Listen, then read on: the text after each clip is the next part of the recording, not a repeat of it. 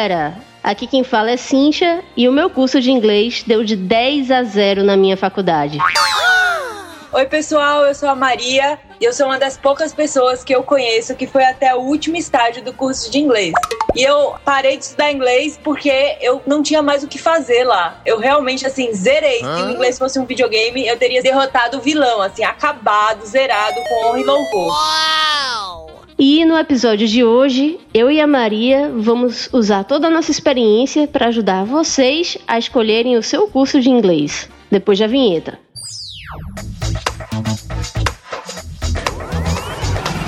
Está no ar o VeraCast, o podcast do Vida de Treininho. Voltei, Recife, foi a saudade que me trouxe pelo braço. Na rua abafando, tomar umas e outras e cair no passo. Voltei, Recife. Gente, eu não sei vocês, mas eu já tava aqui com saudade de gravar o VTcast aqui com Maria. Uma salva de aplausos, por favor, para nossa convidada ilustre. Seja muito bem-vinda de volta, Maria. Meus pães, eu cheguei.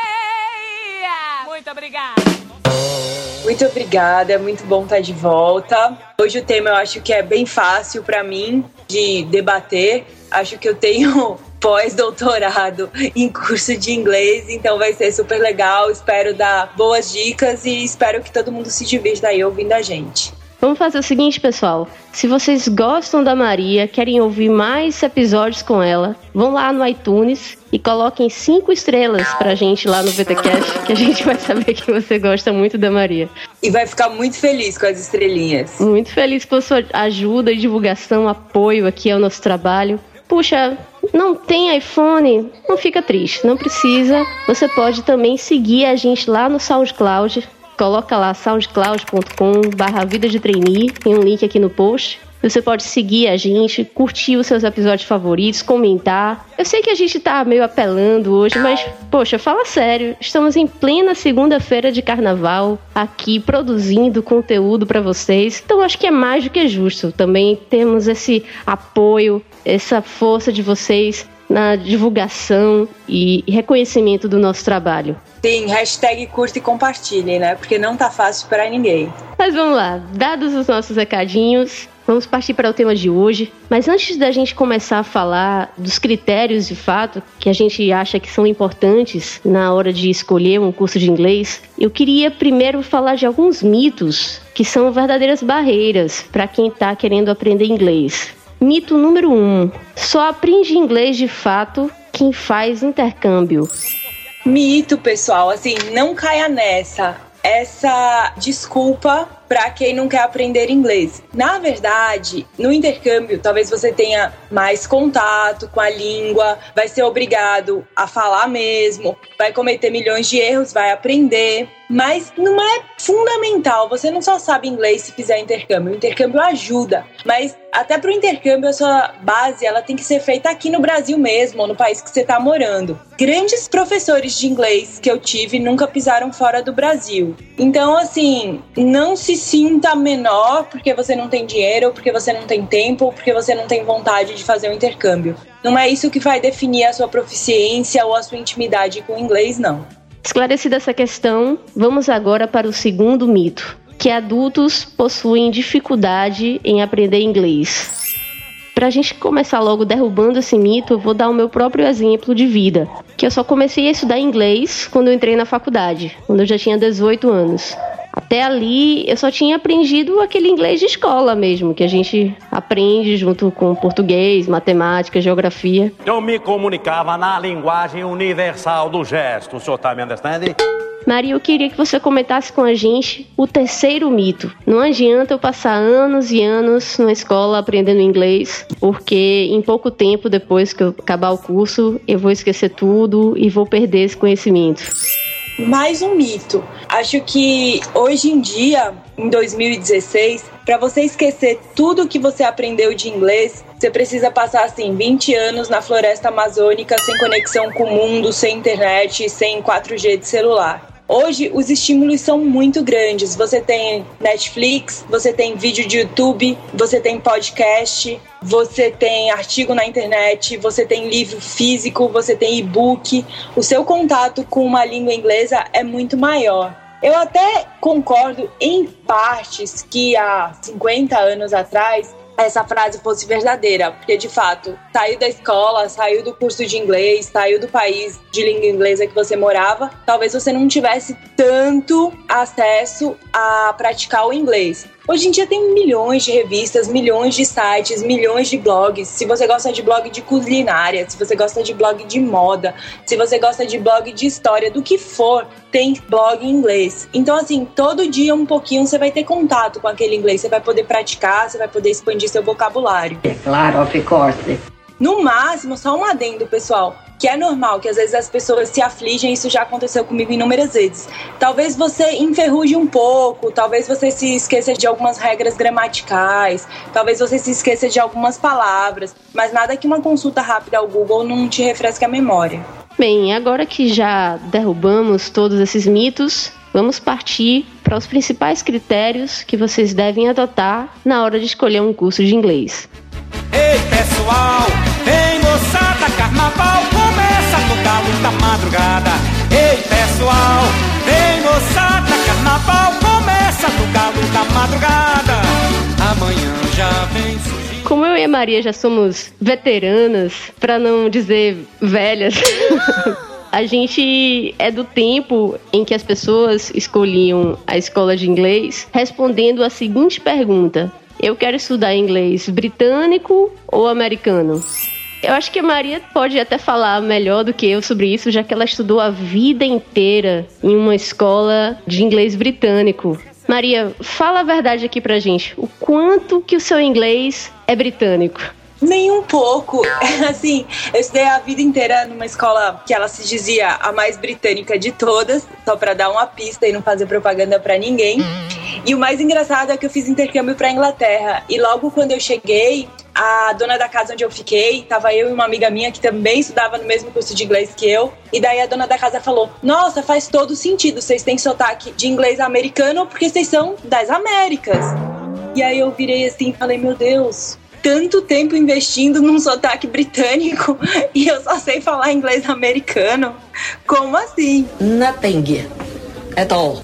Então, no final das contas, o que fica é: não se estresse se o seu inglês é britânico, é americano, é canadense, é escocês, é irlandês, é australiano, é sei lá o quê. Foque em: eu preciso aprender inglês. E me desculpa, assim, se eu vou ser meio estraga prazeres, mas é dificílimo você perder o seu sotaque brasileiro, ou seu sotaque português, ou seu sotaque latino-americano. Eu tenho, assim, parentes meus que fizeram faculdade nos Estados Unidos. E para minha decepção, eu ouvi eles falando outro dia, e eles falam com tanto sotaque quanto eu. Então, assim, infelizmente ou felizmente, porque tem gente que acha isso charmoso, você não vai perder assim, você não vai ter um sotaque neutro, você não vai ter um sotaque americano, você não vai ter um sotaque britânico. Você vai falar o seu inglês, você pode falar muito bem, você pode falar corretamente, mas vai ter lá a sua pitada brasileira, assim. Vai ter a pimenta baiana, ou pernambucana, ou paulista. Então não se estressa com isso muito, não. Assim, escolhe o curso que é melhor para você,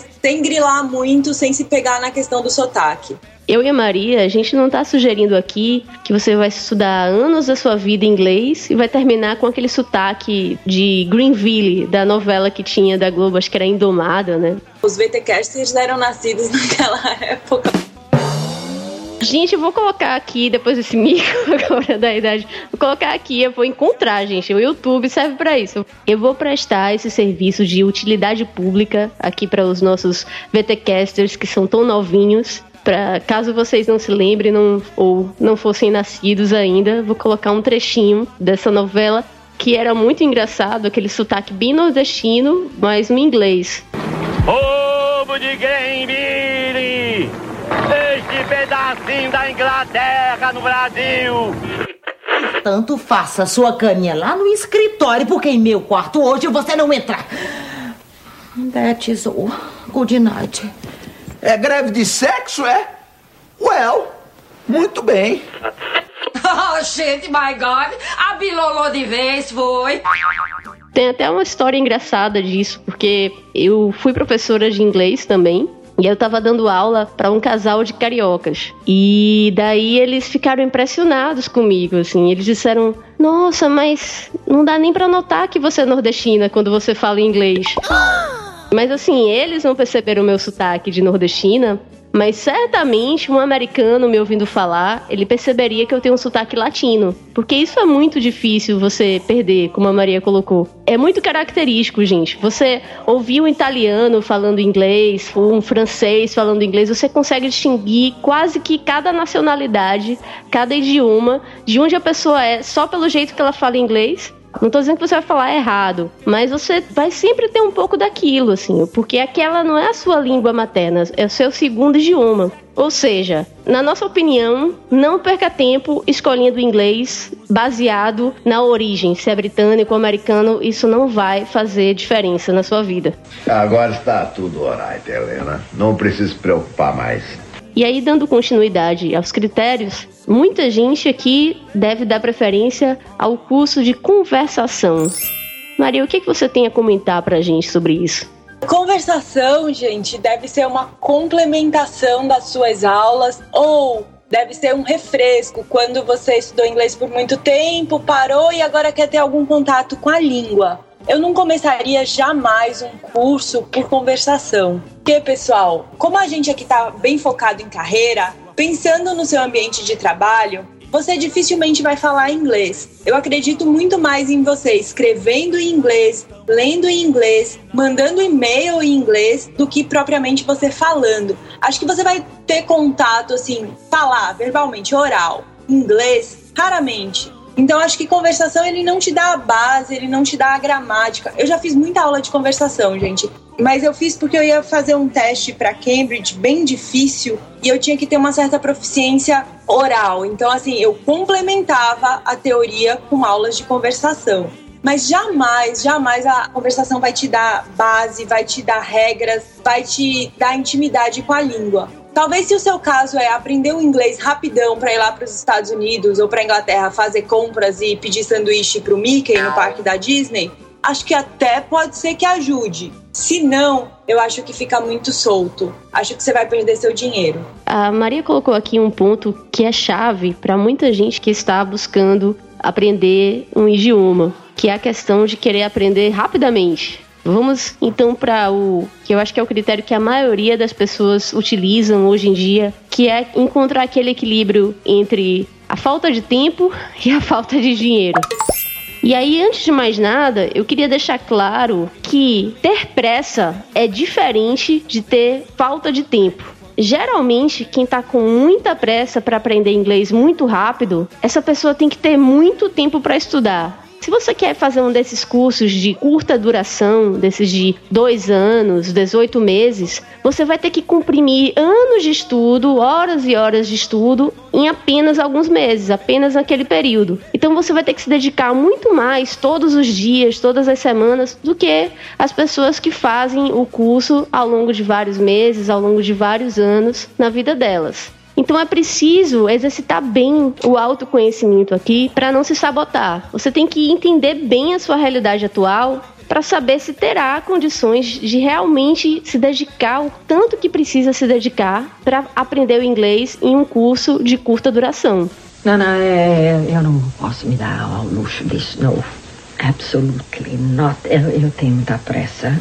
E como é que eu sei disso? Eu sei disso por experiência própria, da época que eu era professora. Uma das escolas que eu dei aula era daquele modelo que é inglês em 18 meses. E muita gente vinha me procurar. Ai, Cintia, é verdade isso? A pessoa realmente aprende em 18 meses? Eu costumava dizer o seguinte: olha, aprender, aprende. Agora, aprende quem está se dedicando a isso. Porque a escola, gente, não era brincadeira, era bem puxado. O pessoal tinha muito dever de casa, o material era bem completo, então o pessoal tinha material para assistir toda semana e comentar na aula. A partir de certo estágio tinha uma redação por semana que a pessoa tinha que fazer. Muita gente ficava para trás porque não conseguia dar conta, achava que era que nem colégio, que nem escola, que você vai lá, aparece, só porque apareceu tá bom demais, vai passar de ano, vai passar de fase. Não era assim. Muita gente reprovava, porque a cada dois meses tinha um novo módulo, e como a proposta era aprender em 18 meses, se você não estava pronto, a gente não passava para o módulo seguinte. Why not?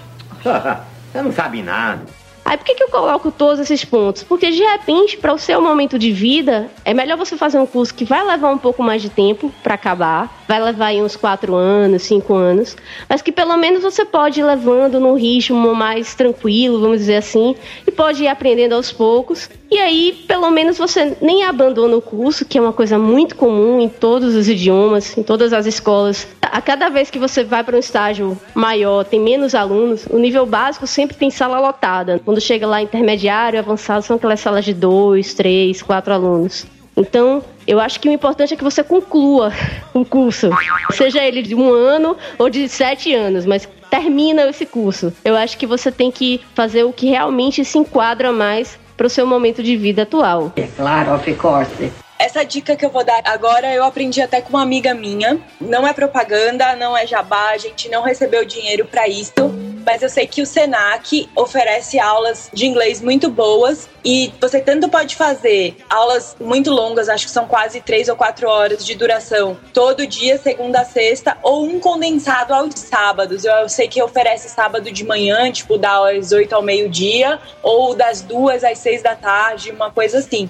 Eu dei uma olhada no material, é muito bom. Os professores são muito bons também, muito preparados. E para quem não tem tempo durante a semana, acho que fica a dica por um bom curso de inglês acessível e que vai te dar uma boa base. Então, assim, não é enganação, é esforço mesmo, por um preço muito bom. Como eu falei, o que você está buscando aqui é um equilíbrio entre os recursos limitados que a gente tem, que é o tempo e o dinheiro. Se você tem a disponibilidade, como Maria colocou, do curso que é diário, que você tem três horas diárias, a carga é pesada, mas você acaba mais rápido em inglês. Já se você só tiver tempo aos sábados, vai levar um pouco mais de tempo. Mas, enfim, é uma questão de encontrar o equilíbrio. O Senac, como a Maria colocou, é uma das opções mais baratas de mercado, com uma boa qualidade. Já esses cursos de curta duração costumam ser mais caros. Se você for fazer a conta, até recomendo, pessoal, que quando vocês forem avaliar preço de curso e tudo mais, façam as contas na ponta do lápis mesmo, em detalhe, porque não é só a mensalidade tem também o preço dos livros, tem que multiplicar também pelo tempo do curso, por quantas parcelas você tem que pagar de curso. Então faz a conta fechadinha, completa, não, não se limita a pensar, ah, nesse eu pago 200 por mês ou nesse eu pago 100 por mês.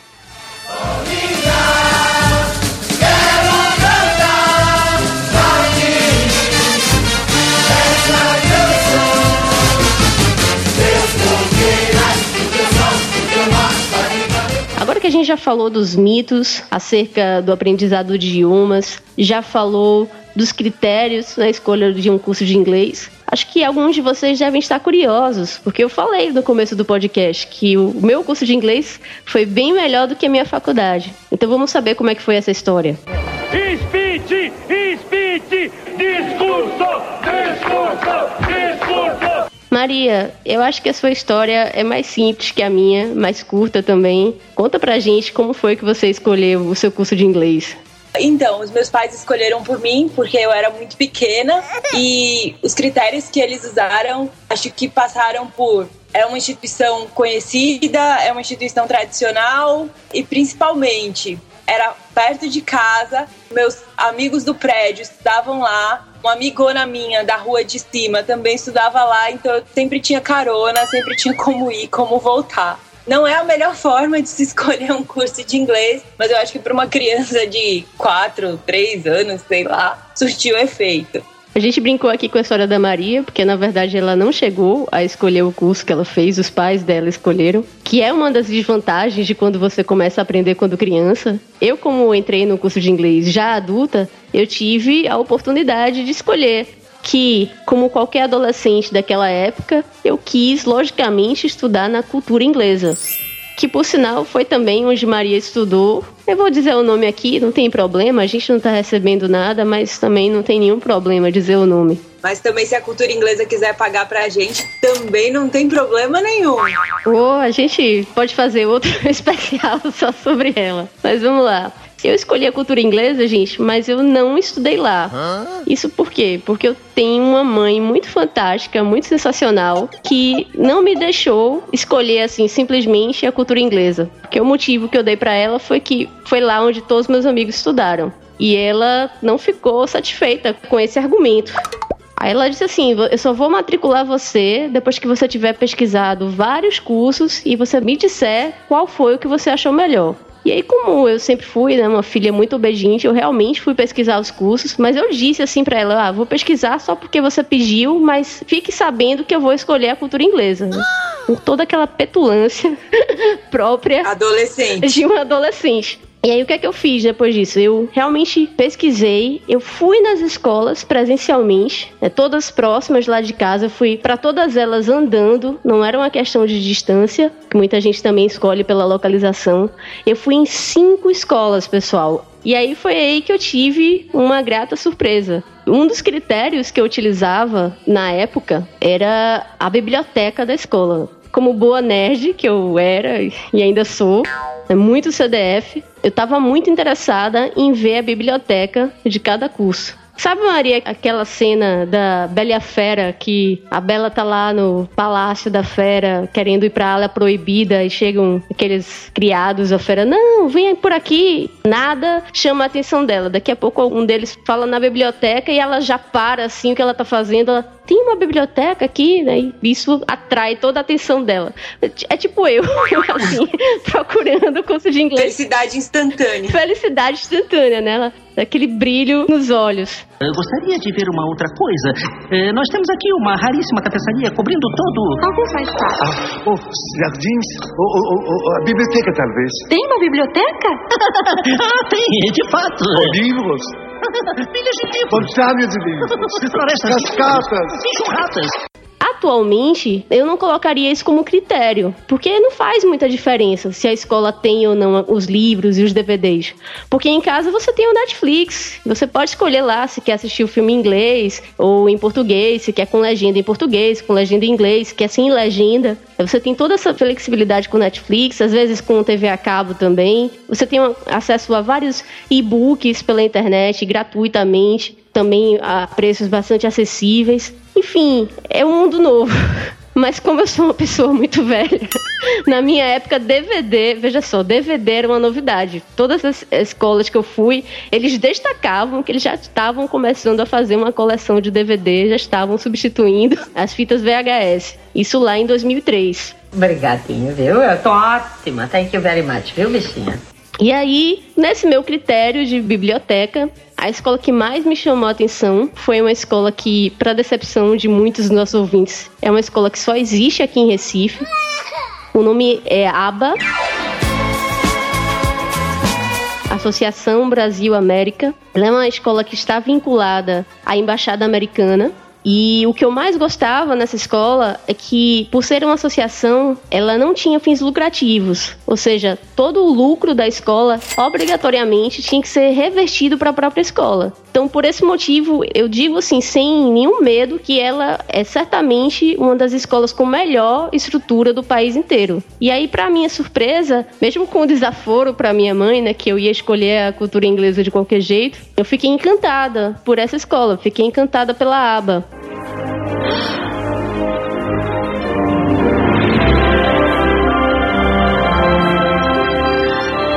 Não é possível. Eu nunca vi tantos livros em toda a minha vida.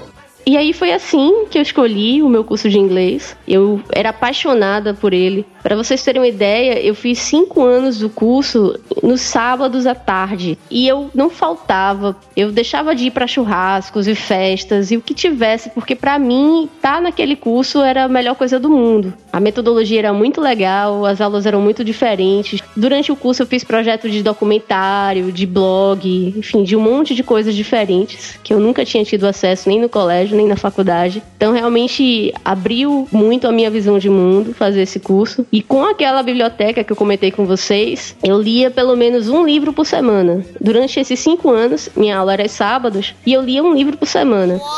Eu comecei lendo aqueles livros de João foi à feira e comprou quatro alfaces, cinco cenouras e três maçãs. E eu terminei lendo toda a coleção de Harry Potter e de vários outros livros, todos em inglês.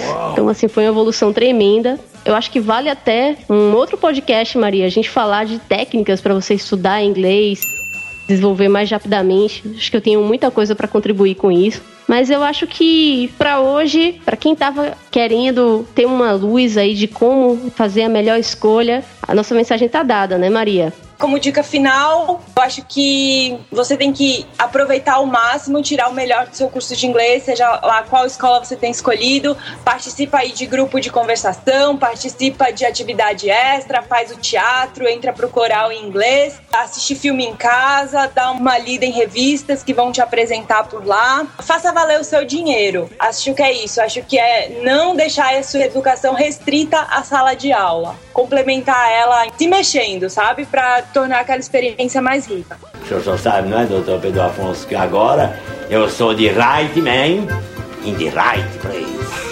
E aproveitando aqui a dica da Maria para você participar ativamente das atividades da escola, a minha dica é que você não tenha medo de errar. Não deixe a timidez fazer com que você trave na aula. Em qualquer curso de idioma, é muito importante que você participe da aula, realmente falando o máximo que puder, porque aquele momento da aula é uma das únicas oportunidades que você vai ter de praticar o seu speaking, a sua fala naquele idioma. Então, não deixe a timidez ganhar. No início do meu curso, eu tinha muita dificuldade de falar, eu tinha muito medo de errar, eu não falava nada e eu tive a sorte de ter tido uma professora que me incentivou muito, que me puxava depois da aula para pedir para eu falar mais, que me incentivava, dizia para eu não ter medo de errar. Isso me ajudou pra caramba. Fiquei com essa lição, inclusive para outras situações da minha vida, e realmente isso fez a diferença no meu aprendizado. E aí uma última dica que eu queria deixar é para que você procure encontrar o curso que mais combina com você.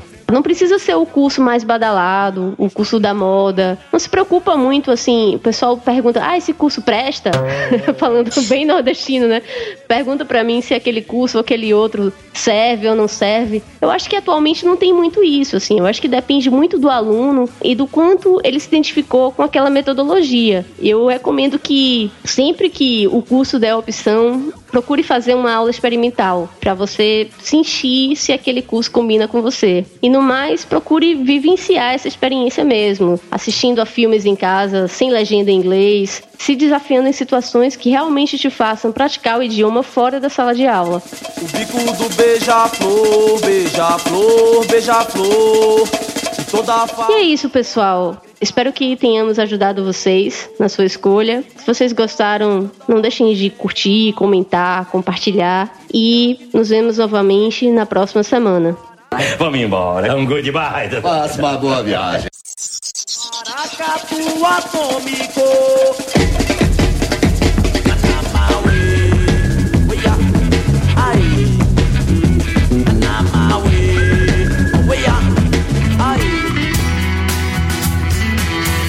Você acabou de ouvir o VTCast. Fique ligado e até a próxima.